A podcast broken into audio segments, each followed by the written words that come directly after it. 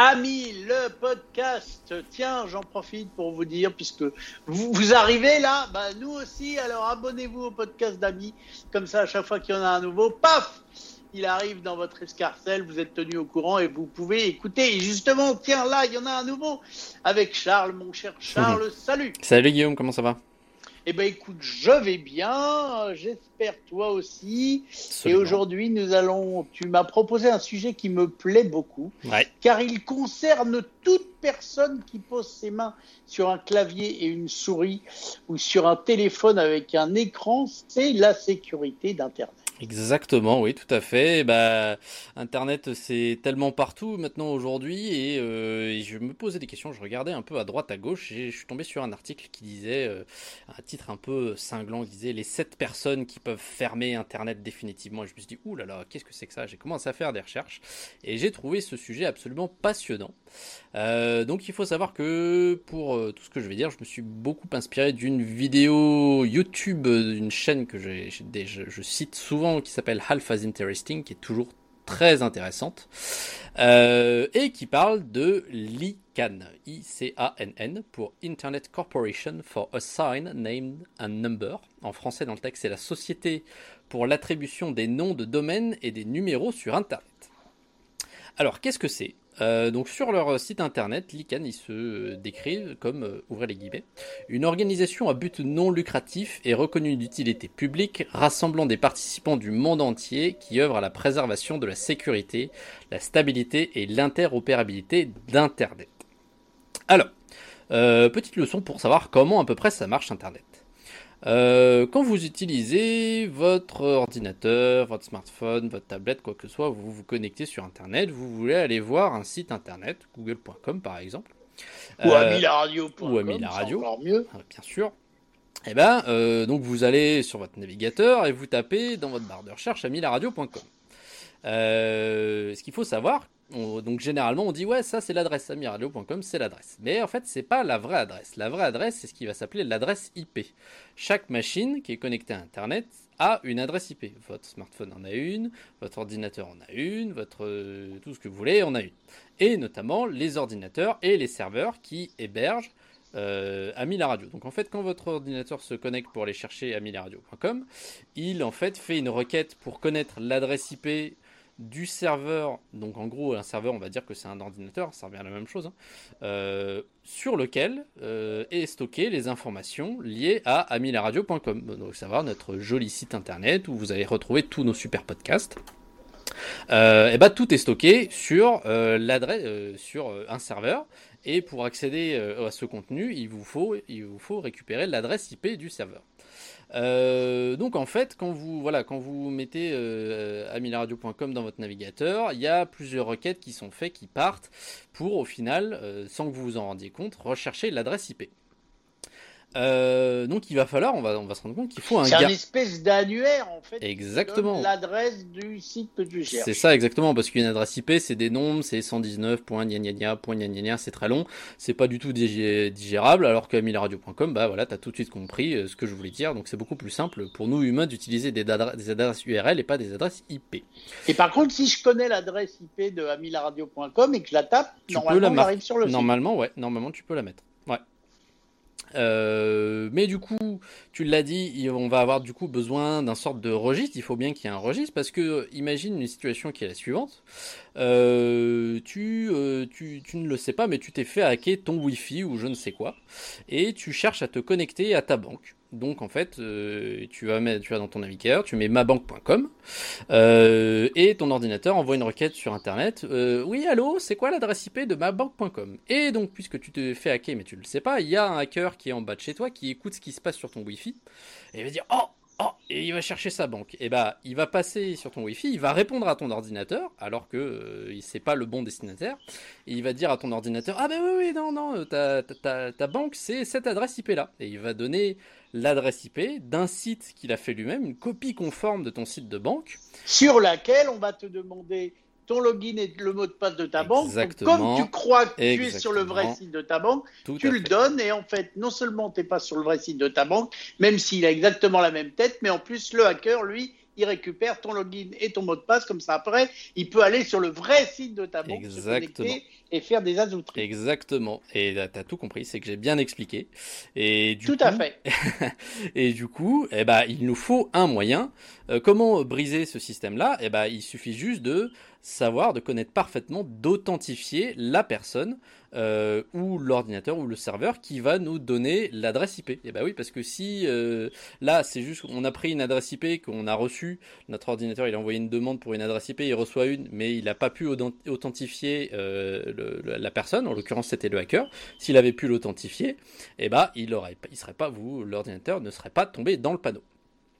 et bah du coup, comment on va faire pour authentifier eh ben, on va faire appel à, encore une fois, de la crypto et les fameuses clés asymétriques. Je ne sais pas si tu t'en souviens, mon cher Guillaume, on en avait parlé lorsqu'on avait parlé ensemble des ordinateurs quantiques. Ça te rappelle quelque Tout à fait, oui, oui, complètement. Mais écoute, permets-moi tout de même de faire un petit cours Mais de tu rappel. As raison, pas là.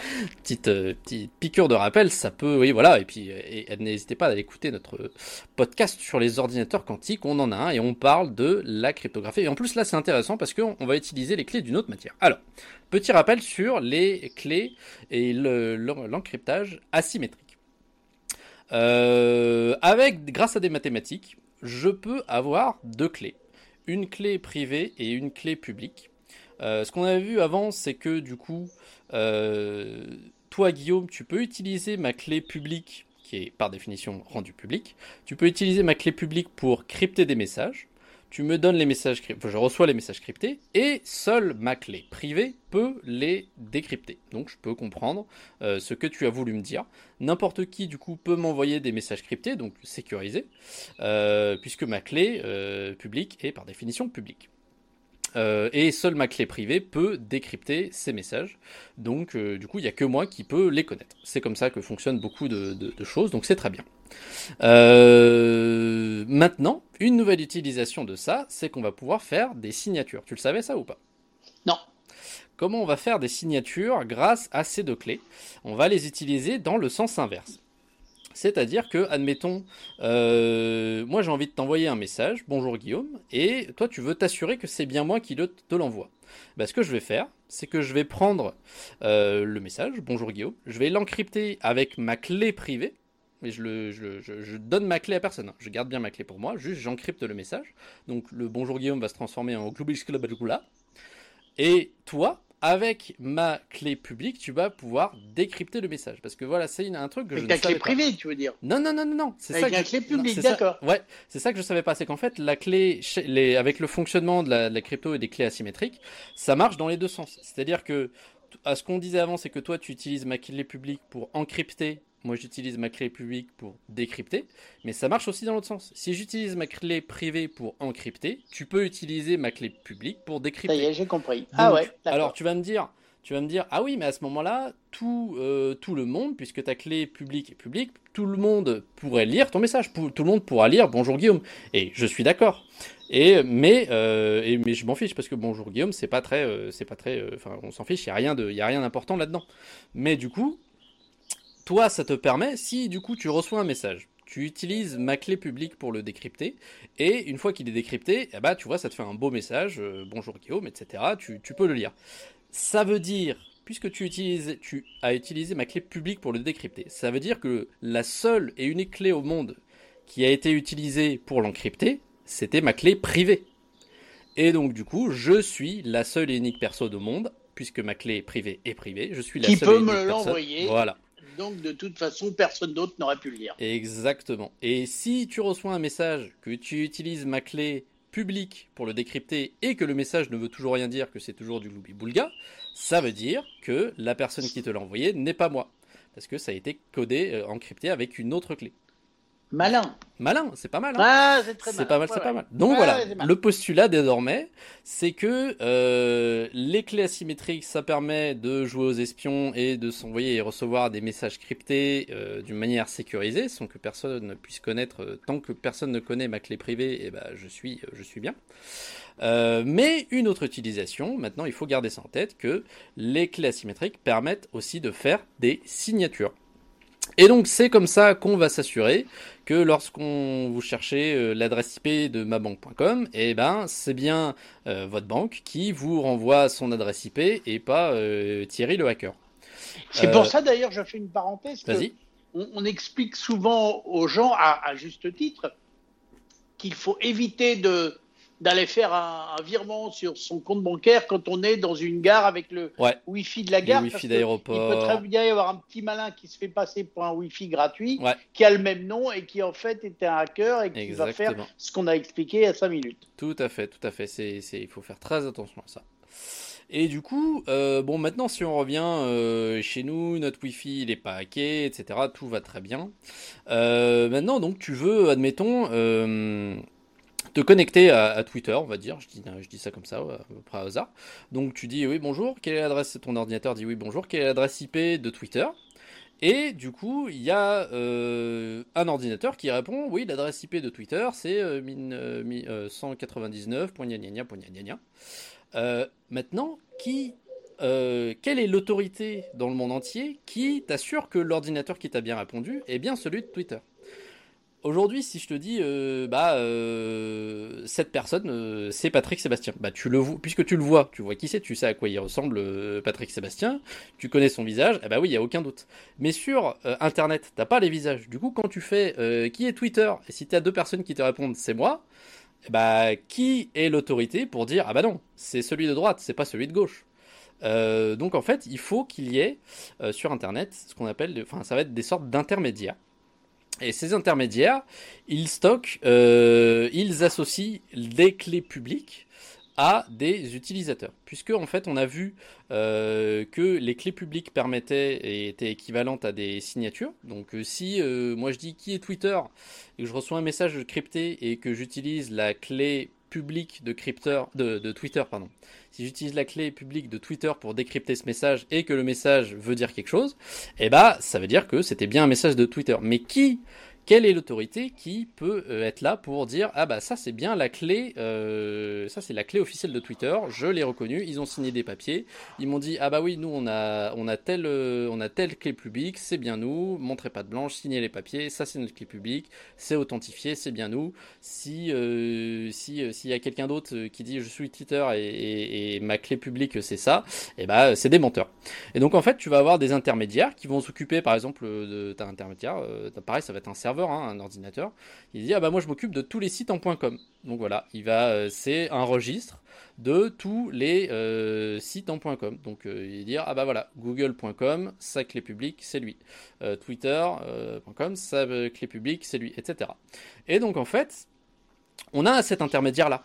Et du coup, en fait, ton ordinateur, il va se connecter à cet intermédiaire-là pour dire euh, bah bonjour oui je voudrais euh, la clé publique euh, je voudrais chercher l'adresse IP de ça il faut enfin est-ce que sa clé publique c'est bien cette bonne clé etc mais en fait on a le même problème. C'est à dire que qui te dit que ton intermédiaire c'est pas une personne malveillante et que lui-même parce que ton intermédiaire il a lui-même sa clé publique qui authentifie la clé publique de ton intermédiaire. Tu vois ce que je veux dire ou pas? Tout à fait. Et donc en fait, il y a une sorte de pyramide et c'est infini en fait.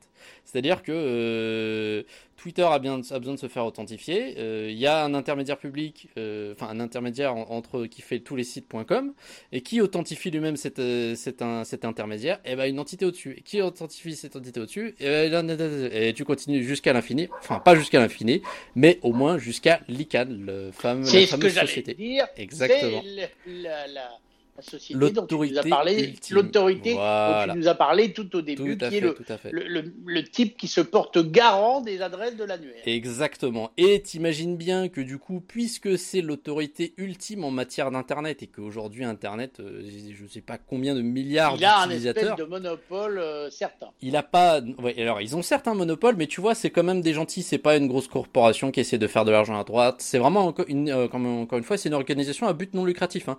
Donc c'est pas vraiment un truc euh, tentaculaire. Oui, je suis d'accord avec toi, mais c'est comme si euh, c'était un code de la route mondial et que c'est une seule entité qui décide que le code de la route il est comme ça et que c'est dans tous les pays qui veulent rouler sur une route. Tout à fait, tout à fait, tout à fait. Et du coup, Donc comme euh, on l'a vu, Twitter a sa clé publique, notre intermédiaire qui euh, nous reroute vers les bons endroits a lui aussi sa clé publique pour euh, pouvoir signer, pour s'assurer que c'est bien lui. Et tu l'imagines bien, ICANN a lui aussi sa clé publique. Et donc la clé publique de l'ICANN, bah, vous pouvez la trouver sur Internet, hein, vous cherchez la clé publique, encore une fois, la clé publique, je vais arrêter de me répéter, hein, clé publique, c'est public. Mais comment ils stockent, c'est ça que là on en vient au truc intéressant, comment ils stockent leur clé privée. Tu t'en doutes bien que du coup, la clé privée de l'ICANN, c'est le mot de passe ultime de l'Internet. C'est le, c'est le, truc qui te permet, si tu avais toi la clé privée de ICANN, tu pourras dire bonjour, je suis ICANN, parce que la clé privée, comme on l'a vu, te permet de signer messages. Moi, tu vois, j'ai utilisé, quand je parlais tout à l'heure, j'ai utilisé ma clé privée pour signer un message, pour authentifier. Toi, ça t'a permis de dire, oui, c'est bien Charles qui m'a envoyé un, message. Et eh bah, ben, si une personne venait à mettre la main sur la clé privée de l'ICANN, et eh bah, ben, il pourrait se prétendre être l'ICANN, être l'autorité suprême d'Internet et foutre le gros bazar. Donc, et c'est là donc euh, tout le vif du sujet, comment est stockée la clé privée de l'ICANN? C'est un truc incroyable. Euh, il faut savoir que la clé, oh, petit, fun fact, petite parenthèse, la clé publique de l'ICANN, ça s'appelle, c'est pas, c'est pas n'importe quelle clé publique, elle a un nom particulier, elle s'appelle l'encre de confiance. Voilà, c'est, je trouve ça un nom euh, plutôt pas mal. Et la clé privée, elle est stockée sur quatre disques durs différents. Il y en a deux en Virginie, à une ville qui s'appelle Culpeper, c'est sur la côte est. Il y a deux autres disques durs qui sont euh, à plus de 4000 km en Californie, à une ville qui s'appelle El Segundo, sur la côte ouest. Donc on a quatre euh, disques durs, deux dans chaque ville, une côte est, une côte ouest. Euh, chaque disque dur est enfermé dans un conteneur qui s'appelle HSM, c'est High Security, euh, je sais plus quoi.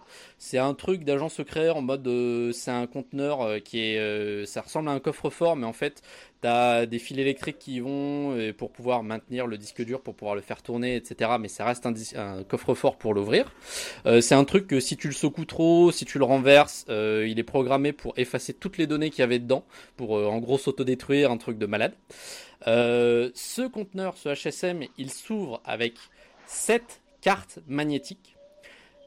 Chacune de ces cartes magnétiques, elles sont elles-mêmes enfermées individuellement dans 7 coffres différents. Et ces sept coffres sont ouverts individuellement par une clé physique, la genre une, vraiment une, vraie clé physique, hein, peu, à peu près la même que tu utiliserais pour ouvrir ta maison, hein, en physique que, tu peux toucher, palpable, je veux dire. Mais on peut faire un film avec ça. C'est un truc incroyable. Hein. Et, cette clé, donc euh, les sept clés sont données à sept personnes différentes euh, dans le monde. Il y a plein de, il y a plein de. Alors vous pouvez, euh, tout, encore une fois, puisque c'est une organisation euh, à but non lucratif, vous allez sur leur site, vous avez le nom, l'identité de des, des 7 personnes dans le monde qui euh, possèdent, qui possèdent ces clés. Vous pouvez les trouver. Je les ai trouvés tout à l'heure. Comment ils les appellent? Ah oui. C'est que des Américains? Non, et c'est ça qui est intéressant.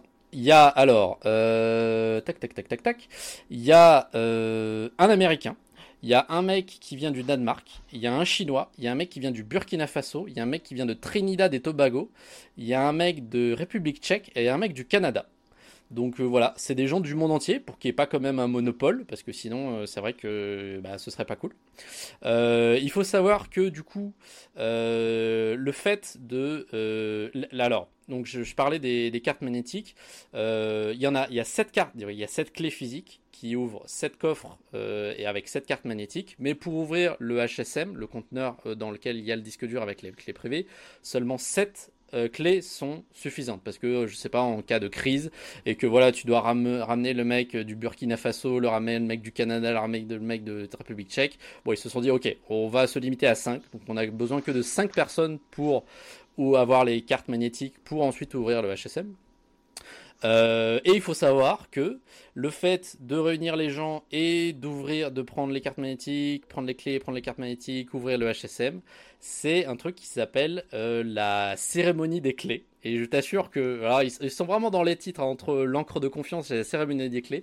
Et je t'assure que c'est vrai. C'est un peu mystique. Hein, c'est ultra mystique et un mélange d'Indiana ah, Jones et d'Harry Potter. C'est incroyable. Avec un bon gros polar. Tout à euh. fait. Tout à fait, tout à fait. Et pourtant, et si tu veux, si ça vraiment t'intéresse et si ça intéresse nos auditeurs. La cérémonie des clés, la dernière qui a eu lieu en novembre 2022, parce que des fois, ils ont besoin de changer de, de, personne qui a les clés. Du coup, voilà, ils font un petit, euh, un sort de passage des sauts, etc. Et donc, il y a une cérémonie qui est sur YouTube. Euh, si vous pouvez la chercher, vous cherchez cérémonie des clés ICANN 2022, et tout est filmé. Ça dure 3 heures, c'est super long, et ça apporte très très bien le nom de cérémonie parce que c'est ultra protocolaire. Ils doivent faire un serment sur l'honneur, il y a des papiers, il y a des disques qui sont insérés dans les. Comme un mariage britannique. C'est, enfin, c'est pire que ça, mais c'est vraiment marrant parce que tu as plusieurs angles de caméra, tout est filmé. Tu as les caméras sur les coffres, les sortes de coffres forts. Tu as les caméras sur euh, l'ordi d'un mec euh, où tu as des commandes d'invite, etc. C'est un mélange de, à la fois administratif, mais de, gros geeks d'internet et de d'ordinateur. C'est un truc qui est lunaire, j'en avais aucune idée. Et du coup, j'en reviens à l'article que j'ai vu initialement et, euh, euh, qui disait oui, alors si, ces sept personnes se réunissaient, se mettaient d'accord, ils pourraient euh, du coup bah, décider de, d'enlever, de, de, détruire la, la clé privée de l'ICANN et du coup de mettre Internet bah, euh, au sol, tout simplement, HS. Et, euh, et, du coup, l'ICANN a euh, sur leur site, ils ont mis sur, même sur leur blog, qui est sur leur site, ils ont dit, ils ont dit, alors calmez-vous tout de suite. On a vu plein d'articles sur Internet passer, comme quoi il y avait sept personnes qui détenaient le pouvoir totalement sur Internet. Ils ont dit, calmez-vous tout de suite. Les mecs, c'est des, c'est pas, ils sont pas pris au hasard. C'est des mecs qui sont super forts en cryptographie, ils sont super intéressés, ils sont super vérifiés, ils, vérifient tout leur casier du judiciaire, etc. Ils font pas n'importe quoi. ils vont jamais se mettre d'accord tout ensemble pour dire ok les gars on ferme internet. Ouais allez vas-y on va faire ça. On se fait ça jeudi. Allez c'est parti on fait ça jeudi. Voilà c'est très très protocolaire c'est très très surveillé. Il n'y a pas que. D'ailleurs dans la, liste des euh, des trusted community representatives donc les représentants euh, de la commune enfin les représentants de la communauté de l'ICANN euh, il n'y a pas que. Il y a effectivement eux qui sont les porteurs des clés mais il y a plein plein d'autres gens de plein plein d'autres pays qui sont là pour s'assurer que tout va bien des experts en cryptographie etc mais mais du coup voilà et je trouvais ça Enfin, ouais, c'est vrai, comme tu le dis, ça fait vraiment euh, scénario de film, quoi. C'est en mode, oh, il faut réunir les sept clés pour ouvrir le coffre final, etc. Enfin, ça ferait vraiment, je pense, un très bon script. J'adore. et eh ben voilà, j'ai terminé. J'adore. Alors, si jamais vous partez en vacances après-demain et que vous n'avez pas votre polar de l'été, eh ben vous pouvez réécouter ce podcast ou, ou envoyez-le, euh, faites un petit lien et envoyez-le à tous les fans de polar parce que franchement, je trouve que ça fait complètement polar c'est carrément irréaliste. Tu m'aurais raconté eh ça comme une histoire d'un bouquin que tu veux écrire. Je t'aurais dit, bon, écoute, Charles, t'es gentil, mais je sais pas si ce que t'as mis dans ton, dans ton soda du soir, mais je suis inquiet pour toi. Mais non, c'est la réalité. C'est carrément génial, j'adore. bah voilà. Et oui, la réalité, c'est bien des fois quand même. Eh ben, écoute, d'autres réalités bientôt sur Ami grâce à toi. Merci beaucoup. Euh, dites-le à vos amis si ça vous a plu cet épisode. Euh, bah, dites-le à vos amis. Écoute, Ami, le podcast. Le dernier épisode est génial. Et puis allez voir tout ce qu'on a enregistré parce qu'il y a plein d'autres choses euh, totalement passionnantes. On espère en tous les cas que ça vous plaît. Vous pouvez nous faire des petits messages sur contact.amilaradio.com nous laisser des petits commentaires et puis au 01 76 21 18 10 déposer votre jolie voix et bah écoute mon cher Charles à bientôt pour de nouvelles aventures. Ça marche à bientôt.